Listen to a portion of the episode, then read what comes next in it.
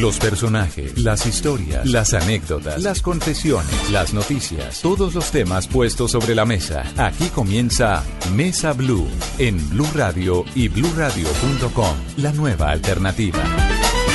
Tengan ustedes muy buenas tardes. Bienvenidos a Mesa Blue. Los saludamos a los cientos miles de oyentes a lo largo y ancho del país. Por supuesto, a todos los que nos oyen a través de bluradio.com, de nuestras frecuencias y de sus teléfonos inteligentes. Don Ricardo González, ¿cómo está usted? Hola, don Felipe Zuleta, muy bien, muchas gracias. Feliz tarde de domingo para usted y para todos nuestros oyentes. Bueno, lo voy a presentar a nuestro invitado, Ricardo. Por favor. Es el doctor Carlos Castro, que es el director de la Liga Colombiana contra el Cáncer, eh, oncólogo especializado en la Universidad de British Columbia, en Vancouver, hematólogo, profesor universitario, y uno de los eh, médicos eh, más prestantes hoy en día en la Fundación Santa Fe de Bogotá. Por supuesto, cáncer. Vamos a hablar. Sí, señor, ese es el tema del que cáncer. La epidemia del siglo XXI, como le han llamado. Sí, pero bueno, doctor Carlos, bueno, primero buenas buenas tardes. Buenas tardes, Felipe, y buenas tardes, Ricardo, y a todos los oyentes. Bueno, lo entrevistamos la semana pasada en Mañanas Blue y lo notamos siendo un feroz opositor del cigarrillo electrónico partiendo de que usted es un feroz opositor de los fumadores. Eh, corrijo, soy un feroz opositor del, del cigarrillo. electrónico de los, de los fumadores. No soy feroz enemigo porque considero que los fumadores hay que verlos como, primero, como personas que tienen una enfermedad que se llama adicción. ¿Adicción a qué? Pues a la nicotina. Entonces a ellos hay que verlos como unos enfermos. No, yo no soy partidario de verlos como enemigos feroces, sino no acompañarlos en eso y obviamente de la manera más cordial y más afectuosa invitarlos a dejar de fumar porque nunca es tarde para dejar ese maldito vicio que no lo catalogarlo como el vicio del diablo. Mm. el vicio del diablo, sí señor. Ahora, ¿por qué, por qué esta oposición eh, al cigarrillo electrónico si no lo han vendido como la panacea? Es decir, deje el otro cigarrillo que este cigarrillo no hace daño y eso ya veo en un jurgo de gente que fumaba con su cigarrillo electrónico por todas partes. Los jóvenes están dedicados al cigarrillo electrónico, que porque no hace daño como el que fumaban los papás. Pues mire, cuando yo comencé a escucharlo del cigarrillo electrónico, primero lo escuché en Europa y luego creo que en, la ciudad de Los Ángeles, en Estados Unidos, hablaban del cigarrillo electrónico. Y yo no le paré muchas bolas a su comienzo, la verdad. Cuando me enteré por pura casualidad que detrás de eso estaba la industria tabacalera, me tocó recordar las frases de el finado Hugo Chávez que decía, aquí huele a azufre y aquí estuvo el diablo. Mm. Efectivamente, dije, cuando la industria tabacalera está detrás de eso, eso nada bueno viene. Y me puse a mirar cómo estaban ellos introduciendo este adminículo electrónico disque con el cuento de que la gente deje de fumar y que es una cosa buenísima y que es un adelanto, que es una ayuda para que la gente fumara, deje de fumar. Cuando uno sabe que detrás de eso está la industria tabacalera internacional, que es muy poderosa, déjeme decirle que entiendo que es inclusive más poderoso que la industria de las armas.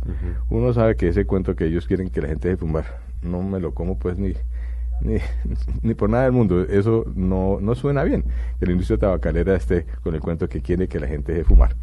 Y comencé a mirar cómo están ellos introduciendo el famoso cigarrillo electrónico. Primero, eh, es una cosa novedosa, no hace daño, por el contrario, y el fumador con eso va a poder dejar de fumar, que es lo que nosotros queremos, mentiras. Y aromas. Y, aromas. Entonces me puse yo a mirar que ellos decían que con el cigarrillo electrónico el fumador podía dejar de fumar. Y uno comienza a mirar y efectivamente el cigarrillo electrónico lo que hace es echar un vapor de agua con nicotina con el cuento que si usted es adicto a la nicotina, al utilizar el cigarrillo electrónico, pues dejas de fumar. Eso en la teoría suena bien. No he encontrado el primer estudio serio, robusto desde el punto de vista eh, estadístico, que demuestre que eso sirve para eso. Y cuando he hablado con varios neumólogos de Bogotá, entre ellos el doctor Horacio Giraldo, que tiene una clínica de cesación de fumar, me dice que eso no es cierto, que la efectividad de este famoso cigarrillo electrónico es mínima y que realmente no contribuye en gran cosa para que el fumador deje de fumar. Y lo que nos oculta la industria tabacalera y que gracias al estudio de la FDA que recientemente dijo que iba a legislar como si fuera tabaco, era demostrar que en los Estados Unidos de Norteamérica, donde hacen estudios muy serios, eh, encontraron que el 80% de los adultos jóvenes que no fumaban y que hoy en día están fumando cigarrillo, tabaco común y corriente, comenzaron con cigarrillo electrónico. Y inmediatamente capté que eso era una jugarreta fantástica porque tú vendes el cigarrillo electrónico que tiene nicotina. El no fumador lo consume inocentemente, está aspirando pero está nicotina. generando adicción. Claro, y ya mismo. Y metiste más, nicotina, pero como el cigarrillo electrónico te vale como 40 mil pesos, Sí. después de que estás adicto a la nicotina del bolsillo, no te aguanta estar Pasa fumando. La cajetilla. Exacto, Pero, lo dijiste, perfecto. do- Doctor Castro, eh, eh, antes de que Ricardo le pregunte, eh, ¿cuál es el mito o la realidad que tiene que ver con el cigarrillo y los demás componentes químicos?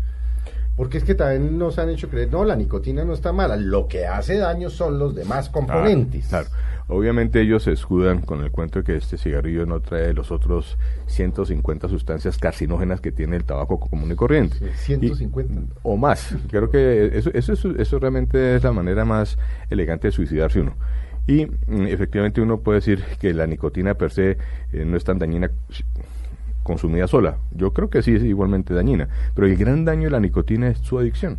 Entonces tú te vuelves adicto a la nicotina y tarde que temprano estás fumando el cigarrillito, Malboro, piel roja, lo que quieras de la calle porque es mucho más mucho más barato.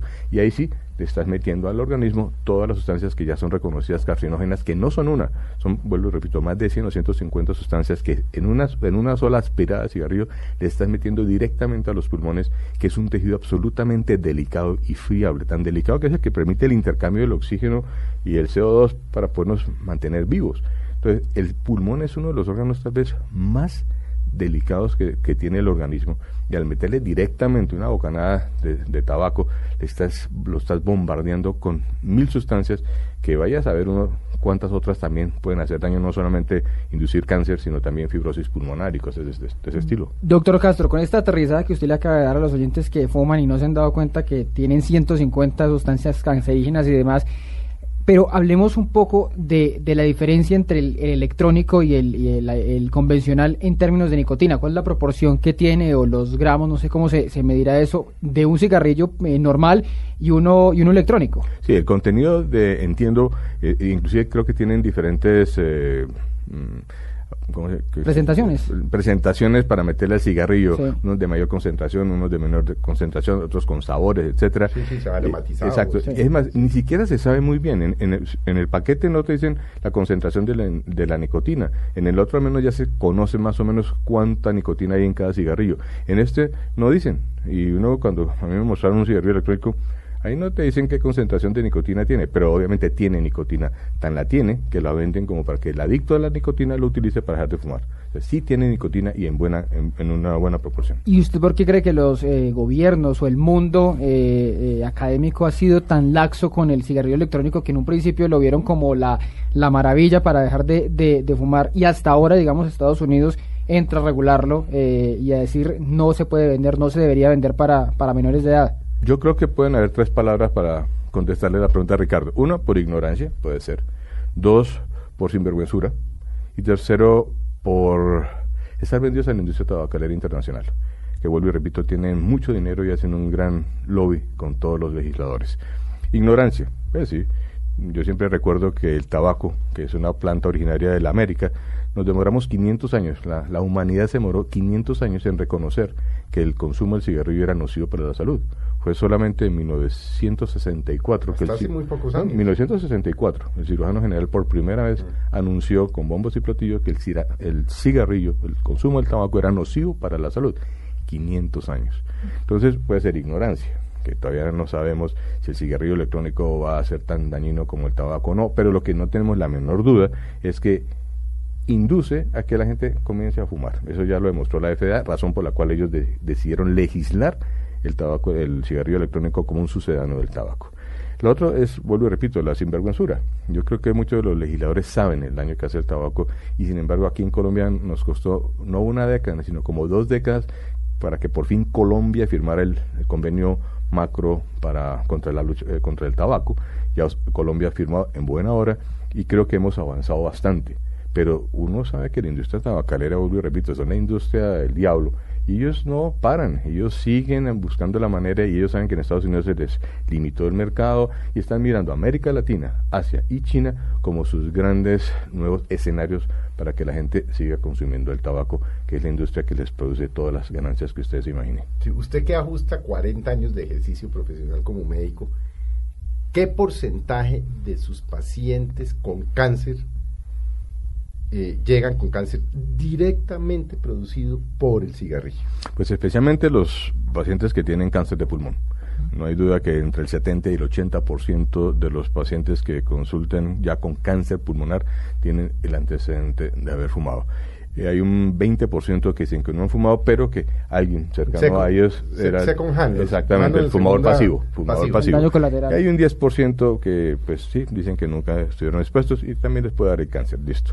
Pero desde el punto de vista epidemiológico no hay la menor duda que el cáncer está involucrado en la aparición del cáncer pulmonar y no solamente del cáncer pulmonar, le puedo mencionar por lo menos 15 cánceres más cáncer de estómago, cáncer de páncreas, cáncer de vejiga, algunas leucemias, hay muchísimos y quién sabe qué otros más.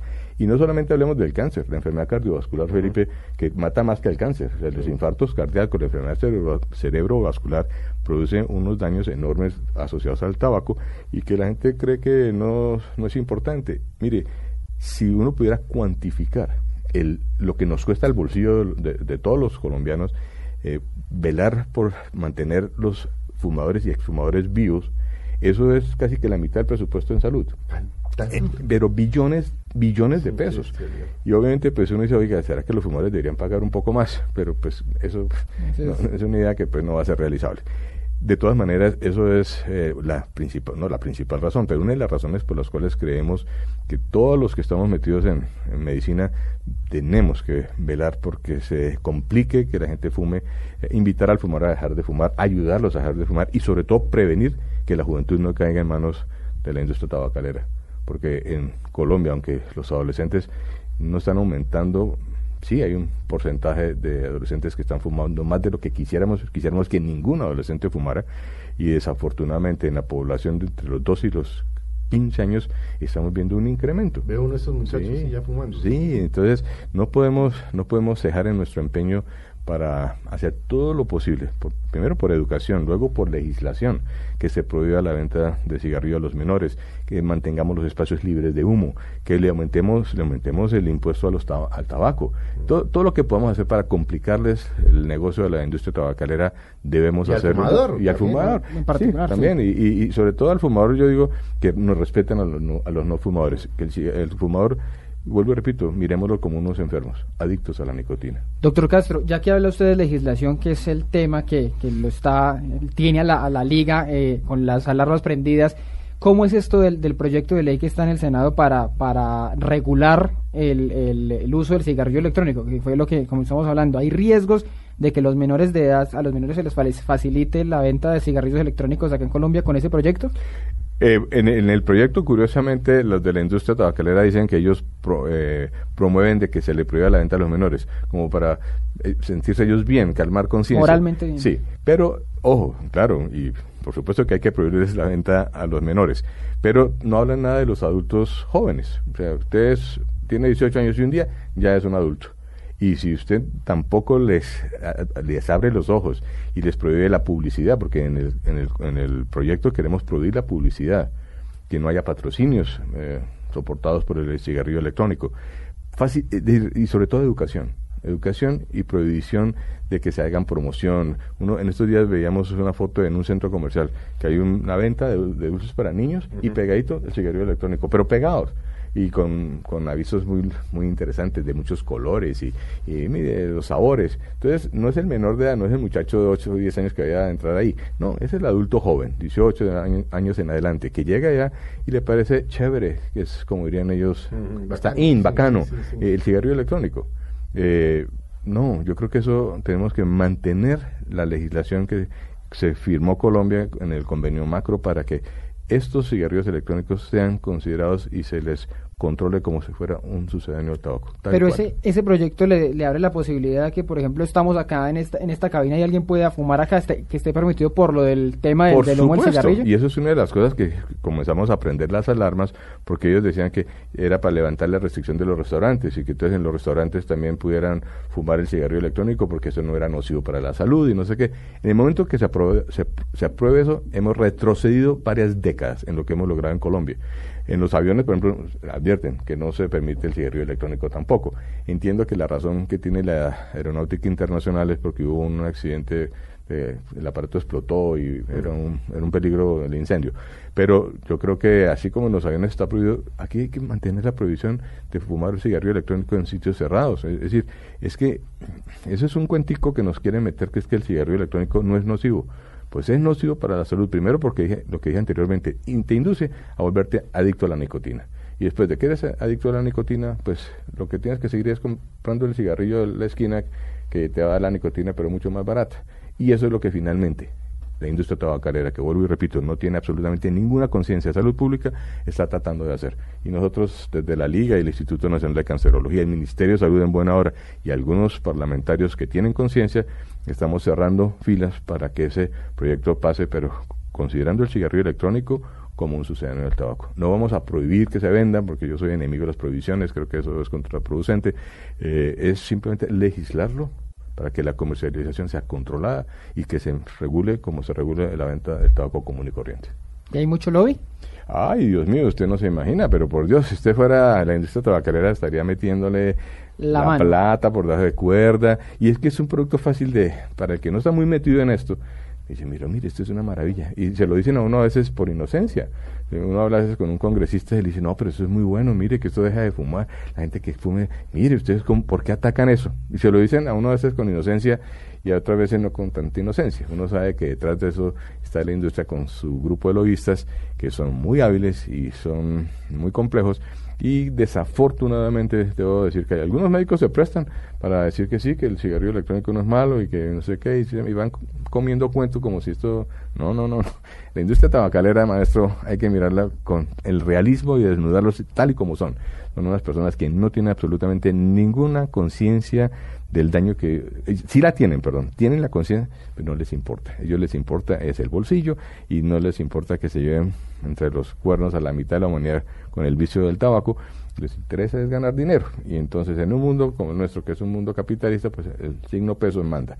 Pero yo creo que afortunadamente hay conciencia en algunos legisladores y acudimos a ellos y nos estamos reuniendo con ellos para mostrarles la evidencia, que no es me la invento yo. Están los estudios de la FDA, están los estudios del Reino Unido, del Canadá, donde están demostrando que el cigarrillo electrónico lo que hace es abrir una puerta para que ahí sí entra la gente a fumar el, tabaco tabaco y tenemos un tsunami de problemas y eso es lo que queremos prevenir.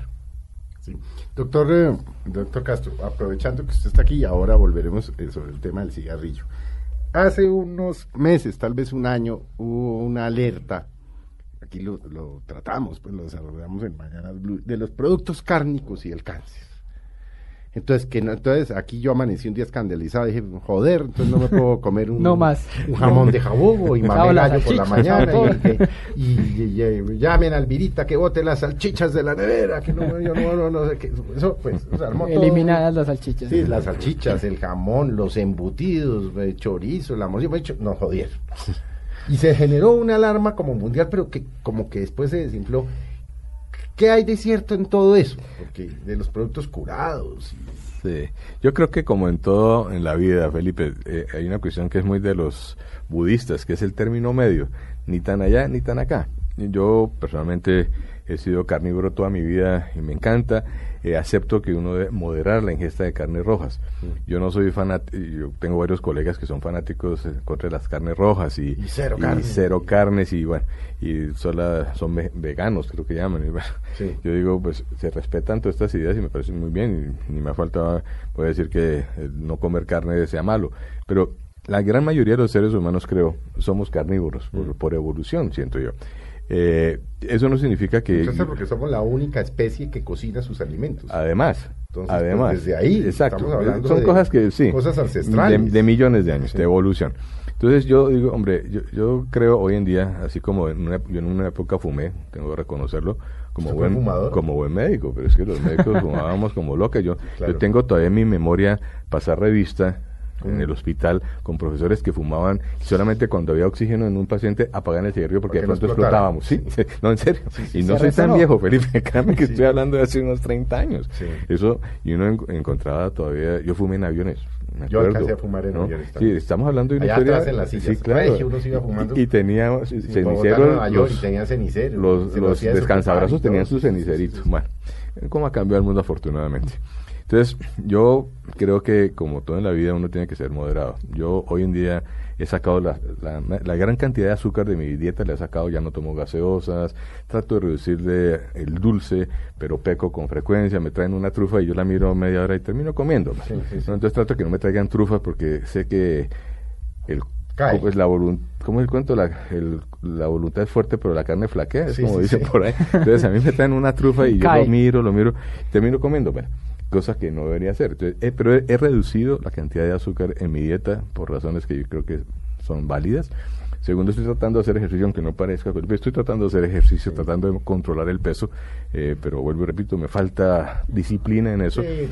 con, las carnes rojas, que era el tema, yo diría, mire, salió una advertencia de la IARC, que es la Agencia Internacional de la de Investigación de Cáncer en Lyon, en Francia, decían que el consumo de cárnicos y de carne roja tenía de pronto una asociación con el cáncer de colon, era especialmente con cáncer de colon.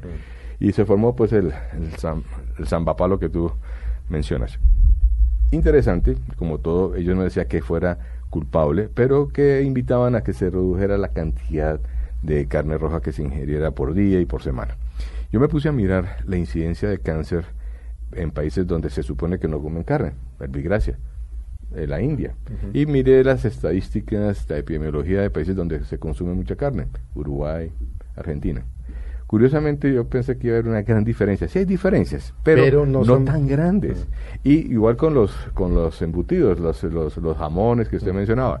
Entonces, ¿en qué país no consumen jamones? Entonces dije yo, pues los países musulmanes, porque ellos no pueden comer cerdo tampoco, igual que los judíos. Entonces miré la incidencia de cáncer de colon en Israel. Tampoco. Eh, tampoco me llamó la atención. Ahora podrán decir que no todas las personas que viven allá son judías, pero la gran mayoría sí. Entonces yo hubiera esperado una diferencia mucho mayor de la que encontré. Entonces son estas cuestiones que hay que coger con pinzas, no hay que volvernos fanáticos de que no podemos comernos un jamón, no hay que abusar. Si uno me dice, si un paciente me dice que se come un chorizo todos los días, Hombre, eso no, no suena bien. Entonces uno dice, mira, no, comete un chorizo una vez al mes que te inviten a un asado en la sabana, pero comer chorizo todos los días, eso no suena bien. Igual, si tengo un paciente que se come 300 gramos de carne roja todos los días, uno dice, mm, cámbiate a un, pedazo de pollito y pescadito. Y, eh, hay que buscar el término medio. en, esa, en esa en ese debate que hubo esos días, eh, la IARC también hablaba puedo equivocarme, creo que, creo que era 250 gramos o 350 gramos que recomendaban semanalmente que decían para que no hubiera riesgos. Esa, digamos que es la el, el, el término habitual. Es que eso, es una, eso es una, eso es una, no, sola, pues, una venga, Mucha gente le, cuando uno habla de los cuántos gramos de carne, dice, doctor, ¿y cuántos son 150 gramos de carne? Pues nada. No, pues lo que te cabe en la palma. lo que le cabe en la palma de la mano, esos son 150 gramos. Entonces, hombre, para una dieta común y corriente, ¿no? Cuando lo vayan a invitar a usted a comer un buen trozo de carne en Andrés Carne de Res, pues si no va a Andrés Carne de Res, pues va a comer carne y no se a poner una a decir que me va a comer un pedacito nomás. Va a pecar, ese día va a pecar, listo. Pues ¿quién no ha pecado? Pero en, en el día a día, pues uno reducir la, la, ingesta de carne roja por semana me parece importante. Y es una invitación que sin, sin sufrir. ¿no? Y métale vegetales y métale otras cosas para que la dieta sea buena. Y vuelvo y repito, eh, no podemos volvernos que el comerse un pedazo de carne nos desencadene un sentimiento de culpa que nos estamos matando, porque tampoco, no, el término medio, ni tan allá ni tan acá, con moderación. Yo es que la verdad es que... Difícil. No, no, carne una vez a la semana, pero, por, pero por jartera. No, sí, soy carnívoro, pero también, digamos, medianamente Somos una cultura carnívora. Indudablemente. Sí, claro. Comemos más carne aquí que lo que comen en la India. Sí, también. Eh, lo que pasa es que de aquí nos enfermamos de otras cosas que no se enferman en la India y viceversa. Yo creo que vuelvo y repito, esto no es para volverlo una cosa que se vuelva imposible vivir todo el día porque todo nos hace daño. No, eh, alguien decía que todas las cosas buenas o son pecado o hacen daño, ¿no? Mm. Entonces, no, la vida hay que, hay que saber vivir. Yo insisto que hay que saber vivir con moderación y uno puede vivir bien comiendo un poquito de carne sin problemas. Bueno, doctor Castro, vamos a hacer un breve corte. Vamos a continuar con el doctor Carlos Castro hablando de una manera agradable de hablar de un tema tan aburridor como el cáncer. Porque esa es la palabra que Tan aburridor, uno, uno además los médicos tan hablan. asustador. ¿Cómo es que dicen ustedes? Un CA. Un CA. Y queda un uno CA. jodido. Tiene un CA. Tiene un CA y queda uno Es que cagado. la palabrita es... Sí, y queda uno cagado. Sí, sí, sí. sí, Pues vamos a hablar más adelante del CA, pero en buenos términos. obviamente, para pues, que la un- gente entienda un Sí, poquito con un y- profesor, con un científico, y con un médico, eh, como acercarnos a una enfermedad que está cerca, pues que está ahí y que muchos. tarde o temprano uno la padecerá, la ha padecido sus familiares, sus amigos, etcétera. Ya volvemos con ustedes en Mesa Blue. Ya regresamos con Carlos Castro en Mesa Blue.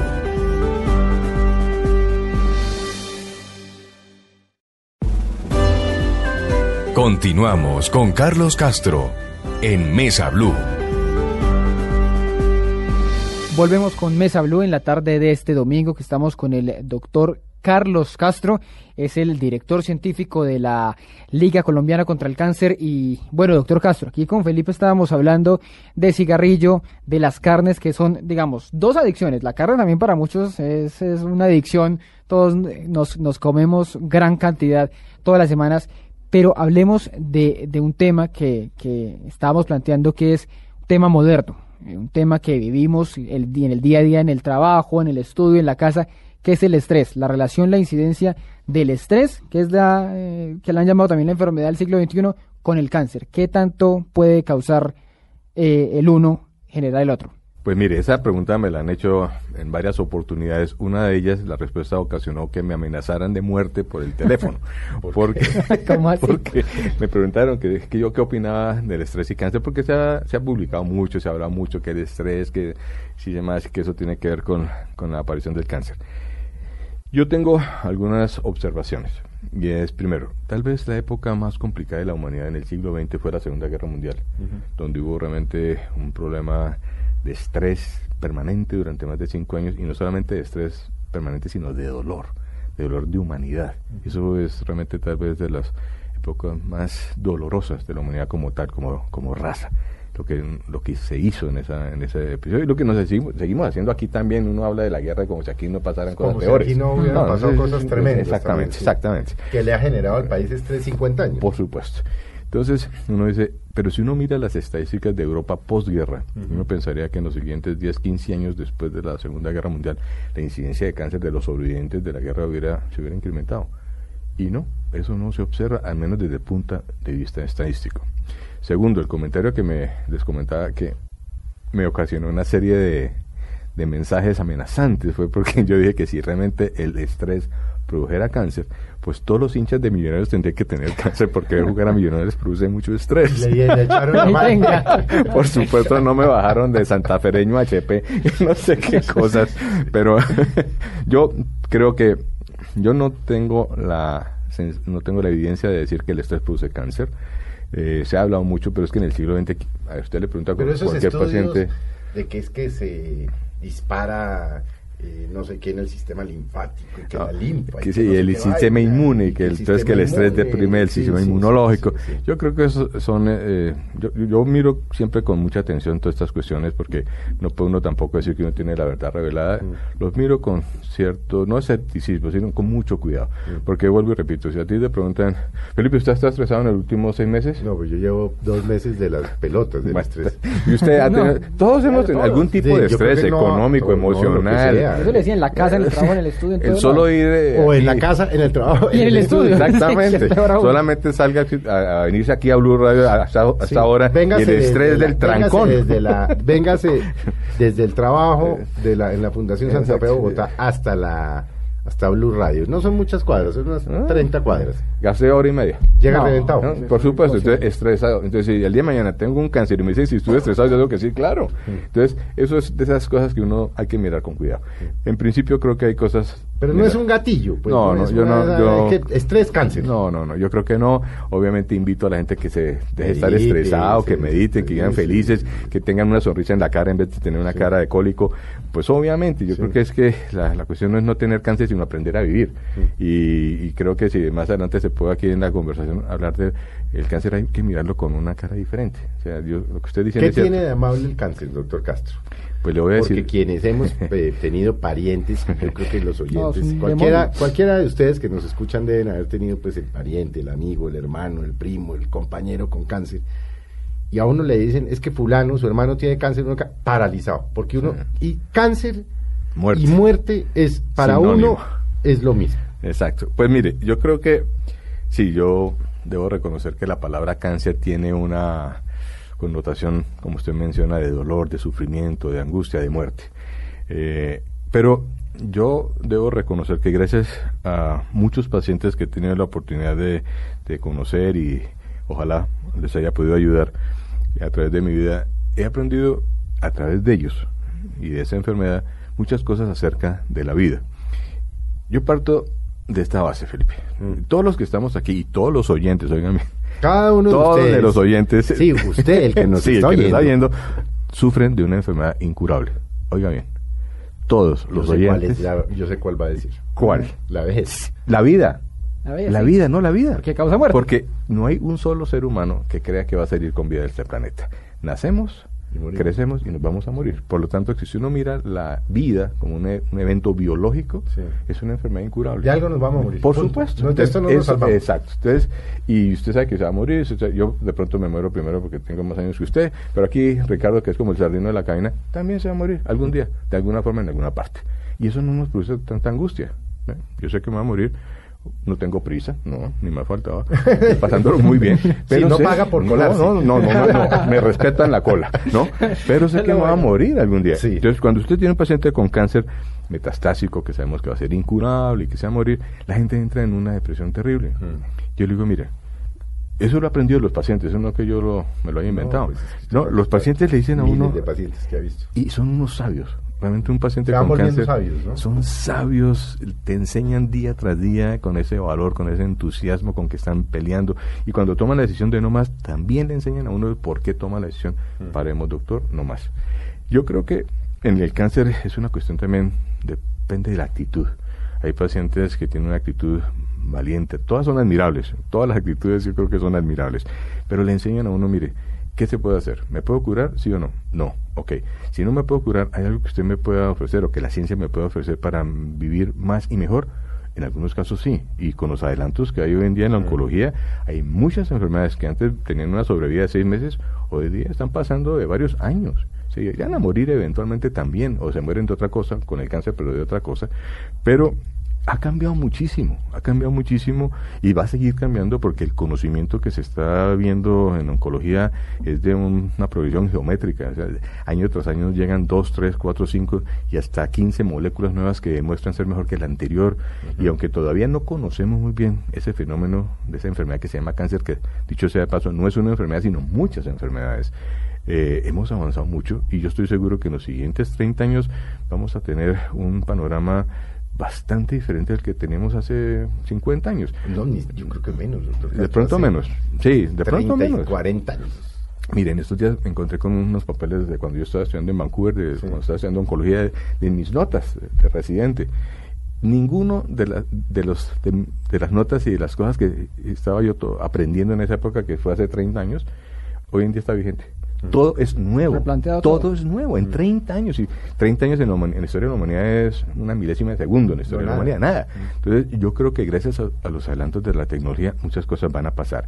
Y aparte de eso, pero vamos a seguir siendo mortales, ojo, la humanidad se va a seguir muriendo después de tantos años. Pero yo creo que es importante el cambio de actitud ante estas enfermedades. Yo creo que ahí Es decir, cuando uno le dan de cáncer, hombre, ese no es el final del mundo.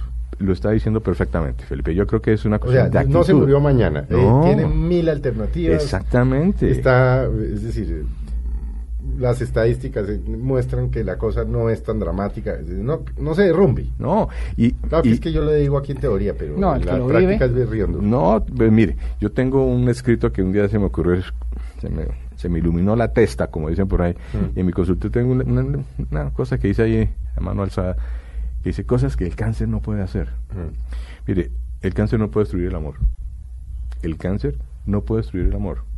El cáncer no puede destruir la esperanza. El cáncer no puede destruir la amistad. El cáncer no puede destruir la fe. Nada de esas cosas lo puede hacer el cáncer. Entonces uno le dice a los pacientes, mira, esto es una experiencia, más que una enfermedad, tómela como una experiencia, una experiencia que te va a nutrir como ser humano, te va a aprender, te va a enseñar a reconocer cosas que de pronto en el día a día no reconocías, vas a mirar lo importante que es la amistad. ¿Por qué espera tener cáncer para darse Bueno, cuenta de esas eh, perfecto, perfecto. Sí. Entonces, dése cuenta que a veces los seres humanos tenemos que tener un garrotazo en la cabeza Sí. para entender de qué se trata la vida y, empe- y- y aprender a gozar esas pequeñas cosas. A pesar de que usted tenga un cáncer terminal, levantarse y ver la hermosura de una orquídea, escuchar el trino de un pájaro, gozar una copa de vino con un amigo, escuchar música, ver la sonrisa de un niño. Mm. Esos son milagros espectaculares que están ahí. Y uno cuando... Cuando uno está sano no se da cuenta. Exactamente. Y Exactamente. de mierda, no. Exactamente. Venga, ¿qué incidencia? Y esta es una teoría que yo he tenido, no, no he leído nada, no sé nada, no he investigado nada, simplemente por experiencia de personas cercanas que han tenido cáncer, no todas. La actitud en la vida y el cáncer. Yo no sé por qué relaciono, y usted me de golpe me dice, usted es un chino pendejo, no, no hable tanto bobada. Eh, la actitud, la amargura y el cáncer. La, La gente que se levanta y todo le parece una mierda. Este país es una mierda, esta ciudad es una mierda, es que estos hijos no sirvieron para nada, es que mi marido es no sé qué, es que si sé cuánto, es que esta leche te- tendrá mierda del río Bogotá. No. La gente conta- la gente negativa y el cáncer. O estoy diciendo una barbaridad. Pues yo no creo, El no factor sé si emocional y el sí. cáncer. Pues se tiene que ver también con el estrés, Con creo el que eso tiene más sí. o menos como de las mismas cosas. Yo creo que independiente, y vuelvo y repito, no, no creo que... No O sea, estoy diciendo una bobada, me la inventé. Mm, bueno, me- Regáñeme, Digámoslo, no, no. Sí, es que, es- pero digamos, es es los cánceres que he visto cerca los asocio con Sí. gente amargada. Sí, bueno, yo lo que vuelvo y repito y cambiando de equipo de fútbol, siempre.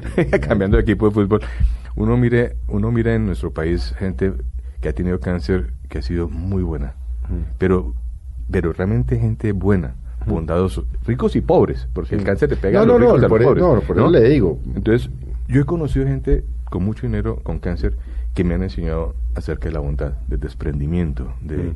de la alegría de dar y de compartir, y, y gente pobre también. Y también he visto gente con mucho dinero que se mueren con cáncer muy mal, amargados como usted menciona, y Mm. gente pobre también muriéndose de cáncer muy mal, amargados, maldiciendo, Sí. eh, no, terribles. E- Esas son cosas que uno dice, si a mí el día de mañana me toca un cáncer que me puede tocar y me toca morirme, ojalá yo me muera con la satisfacción que he visto en el rostro de muchas personas que hicieron una vida muy bonita, enseñaron, nos enseñaron acerca de cómo vivir y por qué vivir, independiente de las creencias religiosas. En eso, No, no, en no, eso no, quiero. hay mucha gente que cree en Dios, me parece muy bien, yo lo aplaudo. Yo, yo personalmente, ya, yo ya ni sé si creo en Dios o no, Felipe. Pero es que ha visto Eh, tan de cerca la muerte yo, y la- yo digo, Difícil. es que es- son como conceptos, que, que Dios es, que es Dios. Es- para mí hoy en día es como un comodín perfecto porque uno dice, mira, eh, si- está en manos de Dios. Y si Dios quiere o si Dios no quiere, es una cosa No, y una cosa que yo creo que les pasa a ustedes los médicos, me da pena interrumpirlo, y es que cuando el paciente está envainado y sale adelante, fue un milagro. Y se murió estos médicos. Sí. No, a mí me encanta compartir nada. los milagros. No tengo ningún problema Sí. en compartir los con milagros. quien sea, Y con el paciente sea. se le salve. Sí, sí, me, me fascina. Entiendo y acepto que la gente que tiene una creencia en Mm. una, eh, eh, tien- encuentran ahí como un- una esperanza, un apoyo interesante. Yo los envidio. Yo hoy en día, vuelvo y repito y con el respeto de todos los oyentes, que la mayoría deben ser creyentes, quiero que sigan creyendo. Pero que crean no, no de manera fanática, sino, no, mire, eh, eh, para mí lo más cercano a Dios es el amor, Felipe. Mm. Y es raro que en medicina se hable del amor porque como que es un tema vedado. Sí, sí, de sí. hecho, en medicina no se habla de hacer el amor, sino del coito. Sí, la sí. palabra amor no está en los Sí, textos de vea, yo no había pensado en eso. ¿sabe? No, esto existe. y yo Está hoy, proscrito. hoy en Entonces día- uno ya no le dice a su pareja, te amo, sino te coito. Más o menos. Coito. Yo digo que la palabra amor en medicina hay que rescatarla. Sí, tiene- yo nunca lo había pensado. Mire, eh, y no puedo imaginarme ejercer medicina sin un sin la Sin amor. compasión. Sí, y sin la compasión. compasión. Y la palabra compasión mucha gente la, la malinterpreta porque es como lástima. Mm. A mí no me va a tener la, lástima, doctor. No, yo, a mí no me va a tener compasión. Y luego déjeme explicarle para mí qué es la compasión. La compasión es compartir con la pasión que es el alma lo que la otra persona siente. Yo no puedo concebir un médico ejerciendo medicina sin compasión, porque no tendría razón. La medicina tiene que ser un acto amoroso y tiene que ser un acto compasivo, en el sentido que yo me comunico contigo y trato de sentir, trato de contactarme contigo para tú qué estás sintiendo. Entender. Ahorita con los computadores, uno de los problemas que le decía yo a los estudiantes de medicina uno los ve pegados a la pantalla y le están, ¿usted cómo se llama? Felipe Zuleta. ¿Cuántos años tiene tanto? No? Y no, no, están lo mira. A los ojos, nunca lo miran nunca uno lo los, los médicos. además esa vaina de los 15 minutos. Mire, y eso, usted no se imagina la cantidad de información que uno... La mirada. La mirada, mire, es que la, como decía por ahí un poeta, la mirada es la ventana del alma. Entonces yo, yo cuando estoy hablando con un paciente, es más, trato de grabarme en la historia porque me toca hacer la historia pues, en el computador, pero no quiero perder un instante mirando el computador y no mirando los ojos al paciente porque es mucha la información que usted como médico obtiene de la mirada. Mm. Entonces, los estudiantes hoy en día, los médicos están pendientes del computador y entonces se pierde una información valiosísima. Y ahí comienza a perderse una, ruptura de la relación médico-paciente porque tú simplemente no te conectaste con el paciente. Mm. Y la medicina, vuelvo, repito, yo creo que es un acto de amor, debe ser un acto amoroso, de mucha compasión, porque yo sí creo en eso. Y si eso es Dios, entonces yo creo en Dios. Pues Doctor Castro, esta, a mitad de esta semana eh, salió el, el estudio de, de, vejez de los, del Ministerio de Salud. El estudio que dice que cada vez Colombia va camino a ser un país más viejo, que los de mayores de 60 años son mucho, eh, pues va a aumentar. Esa, esa incidencia de que va a haber más ciudadanos de la tercera edad, ¿cómo se relaciona con el cáncer? ¿Esto quiere decir que el cáncer cada vez está incidiendo menos en, en, esta, en esta población o no necesariamente? Mire, ese tema que usted trae es muy importante. De hecho, el viernes pasado estuve en la ciudad de Ibagué presentando un trabajo sobre cáncer y la tercera edad. No sé si porque yo ya estoy en la tercera edad, entonces me interesa el tema. No, porque es oncólogo famoso, más bien.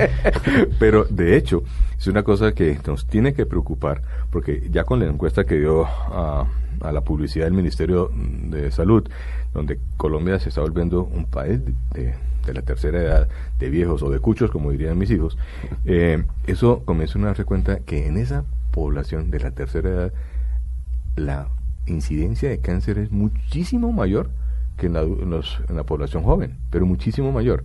Y no estamos preparados para atender la gran cantidad de pacientes de la tercera edad que van a tener cáncer en, mañana, no es, no es ni siquiera 50 años, no, mañana. Mm. Entonces, eso va a tener consecuencias emocionales, económicas y médicas.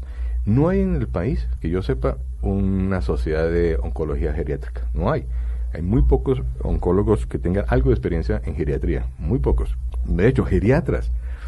Creo que en la Universidad Javeriana el doctor Geriatras hay pocos. Muy pocos, muy pocos. Están haciendo ingentes esfuerzos para preparar médicos porque la cantidad de viejitos que van a tener que tratarnos y cuidarnos del día de mañana es enorme. Y eso es como la pediatría. Oye, sí, eso le iba a preguntar. Tanto pediatra y tampoco geriatra, como si lo uno no conllevara lo otro. Antaño, pues no habían pediatras, era el médico. El médico mm. general hacía de todo. Se especializaron y vinieron los pediatras. Indudablemente han contribuido de una manera enorme para disminuir la tasa de mortalidad infantil, etcétera, etcétera. Pero los viejitos, no.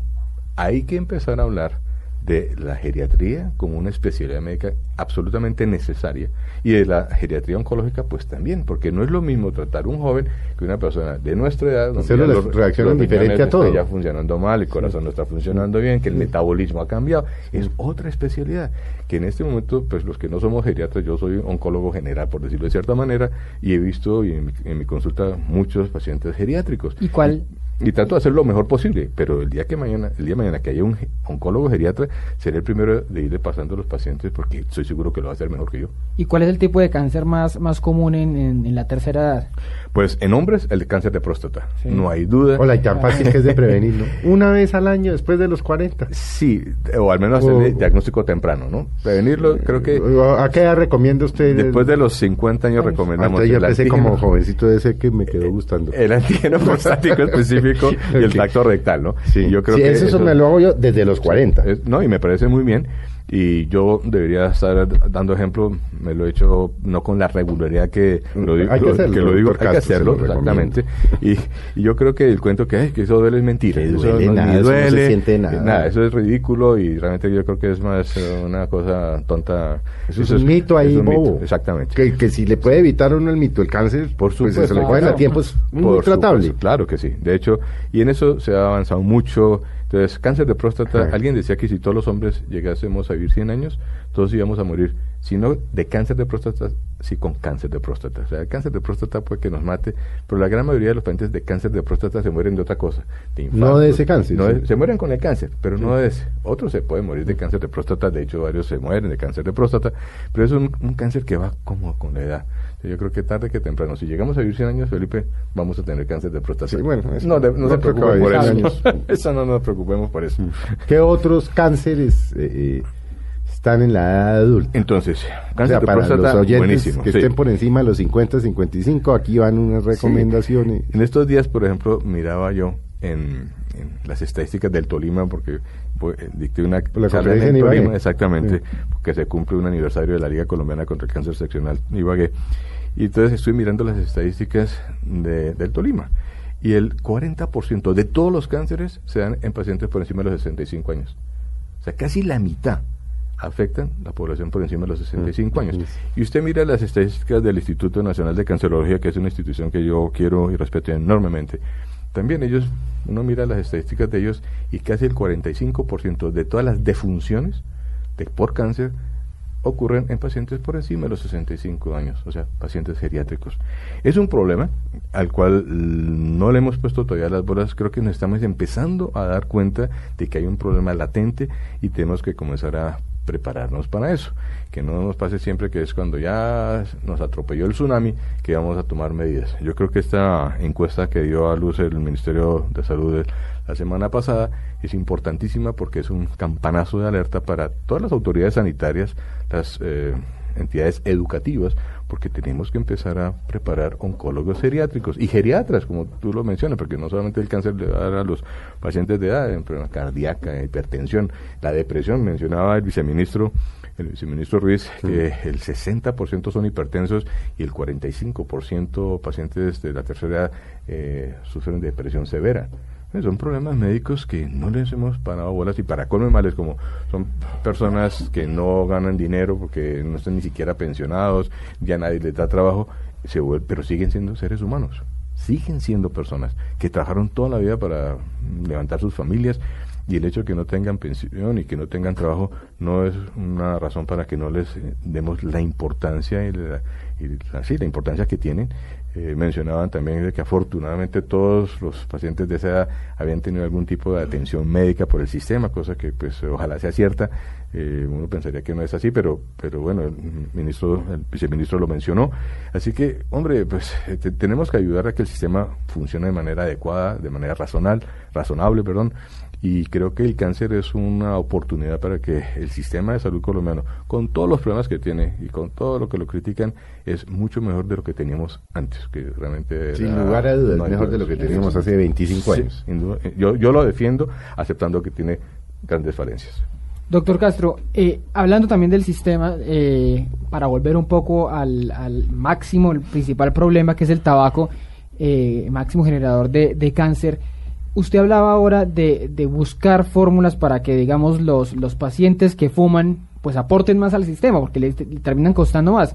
¿Puede haber alguna fórmula? Es decir, que al paciente que vayan a afiliar a la EPS, si fuma, pues le van a descontar más en, en el trabajo por fumar. ¿Qué, qué alternativas para, para castigar, además de los impuestos que ya existen, Sí. castigar el, el tabaquismo por ese lado? Pues eso es una idea que obviamente se me sale, pero pues irrealizable, porque si usted hace eso, simplemente usted va a estimular a que la gente eh, mienta. Eh, ¿Usted fuma? No. ¿Y cómo hace para probar eso? Eh, como complicado. Yo creo que...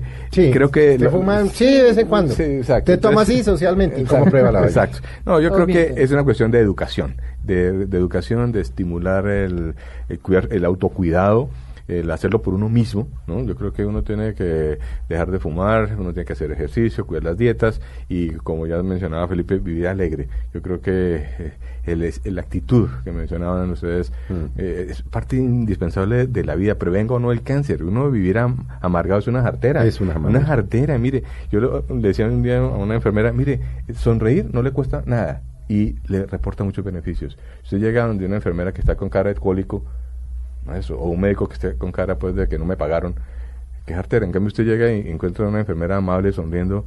Mire, esas, las enfermeras, en general todas, y las enfermeras oncólogas, son ángeles de Dios. Yo, digo, la oncología no sería nada si no tuviéramos esos ángeles de blanco que se llaman las enfermeras oncólogas, o todas las enfermeras, dicho eso de paso. Son personas realmente súper amorosas y desde aquí un abrazo a todas ellas porque hacen esta situación del cáncer mucho más vivible. Y es más, más la enfermera que el médico. El médico ve el paciente 15, 20, media hora y chao. La enfermera es la que está consintiendo, que está encima, lo escucha. Un abrazo y un aplauso a las enfermeras desde aquí, desde Blue Radio. Pues, pues se nos acabó el tiempo, don Ricardo. Cáncer también es un tema eterno, ¿no? ¿Ah? cáncer también es un tema eterno. No, pues aquí podríamos estar hablando eternamente con el doctor Castro. Pues doctor Castro, muchas gracias por haber estado con nosotros. lo acompañamos en esa campaña. Muchas gracias al cigarrillo en general. conciencia muchos que, ahora salgo me fumo uno, pero eso es otro cuento. no, yo no lo puedo obligar a que deje de fumar, pero no, no, no, yo ya he dejado y vuelvo y revuelvo pero no, le, no, le hizo algo, ¿No le hizo algo la cifra de los 150 agentes cancerígenos? No, a mí ya, los estúpidos somos bobos. Alguien me decía que, eh, que el, el, cigarrillo era un hábito que era fácil de dejar. Y me decía este paciente, mire, yo lo dejo y lo cojo, lo dejo y lo cojo. es que a mí me pasa lo mismo, ¿no? que cuando toso, la otra vez... Eh, un amigo mío empezó a toser y le dije, hermano, deje el cigarrillo. Me dijo, yo nunca he fumado. Le dije, pues se jodió porque esa tos no se quita sino dejando de fumar. Entonces, pues, doctor Castro, de verdad, muchas gracias. y de verdad, seriedad en el tema, es una enfermedad, eh, ahí está el tabaco, están los agentes cancerígenos.